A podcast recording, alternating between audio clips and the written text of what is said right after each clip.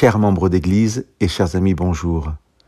Nous sommes à la fin du 8e siècle avant Jésus-Christ et au début du 7e siècle, et à Jérusalem, le roi Ézéchias est assiégé par les armées du roi d'Assyrie, une des grandes puissances militaires de l'époque avec l'Égypte. Je vous lis au verset 10 et 11 du chapitre 37 d'Ésaïe le message que les émissaires du roi d'Assyrie donnent à Ézéchias devant Jérusalem assiégée. Voyons comment, sûr de la force de son armée, convaincu de sa puissance, Sénachérib, le roi assyrien, nargue le roi d'Israël. Que ton Dieu, en qui tu mets ta confiance, ne te trompe pas en disant Jérusalem ne sera pas livrée au roi d'Assyrie. Tu as toi-même appris ce qu'ont fait les rois d'Assyrie à tous les pays qu'ils ont détruits entièrement. Et toi, tu crois que tu serais délivré? Je vous inviterai, si vous en avez la possibilité, à lire la prière d'Ézéchias qui suit les menaces de Sénachérib. En voici la fin. Maintenant, Seigneur notre Dieu, sauve-nous de la main de Sénachérib, que tous les royaumes de la terre sachent ainsi que toi seul, tu es le Seigneur.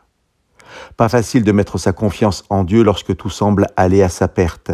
Jérusalem est assiégée, bientôt le peuple n'aura plus rien à manger. Les armées assyriennes semblent invincibles. Dans ces menaces, le roi assyrien a rappelé à Ézéchias que toutes les nations alentour ont été vaincues, que rien ne semble pouvoir stopper la puissance de la Syrie. Ton Dieu est comme tous les autres, dit le roi, et rien ne te sauvera. Par l'intermédiaire du prophète Ésaïe, Dieu répond à la prière d'Ézéchias. Je vous lis les versets 30 à 32 du chapitre 37 du livre d'Ésaïe. Et toi, Ézéchias, je te donne un signe. Cette année, vous mangerez le blé qui a poussé tout seul. L'année prochaine, ce sera la même chose.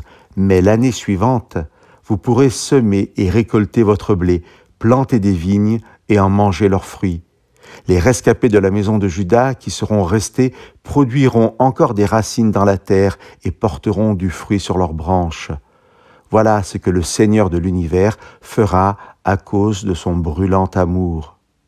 Chers amis, notre regard n'est pas celui de Dieu. Nous ne voyons pas très loin et ne comprenons pas toujours les épreuves que nous pouvons traverser. Notre horizon n'est pas celui de Dieu, le seul qui embrasse tout mais faisons-lui confiance en toutes choses. À cause de son brûlant amour, il ne nous abandonne pas. Si ce n'est aujourd'hui, demain, nous planterons des vignes et en mangerons le fruit. Que Dieu vous bénisse.